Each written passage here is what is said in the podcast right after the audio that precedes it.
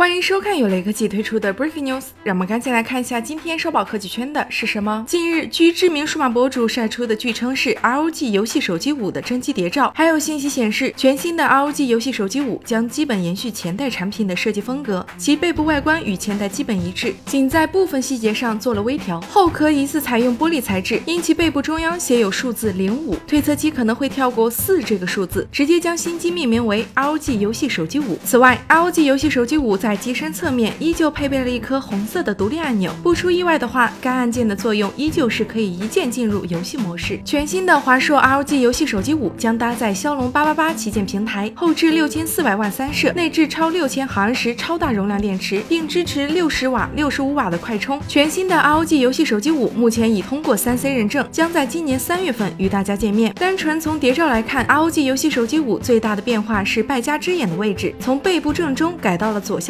不知道玩家国度品牌标志性的 Aura 灯效会如何呈现？如果 ROG 游戏手机五能在屏幕方面有些明显进步的话，这或许又是一款没有短板的游戏手机。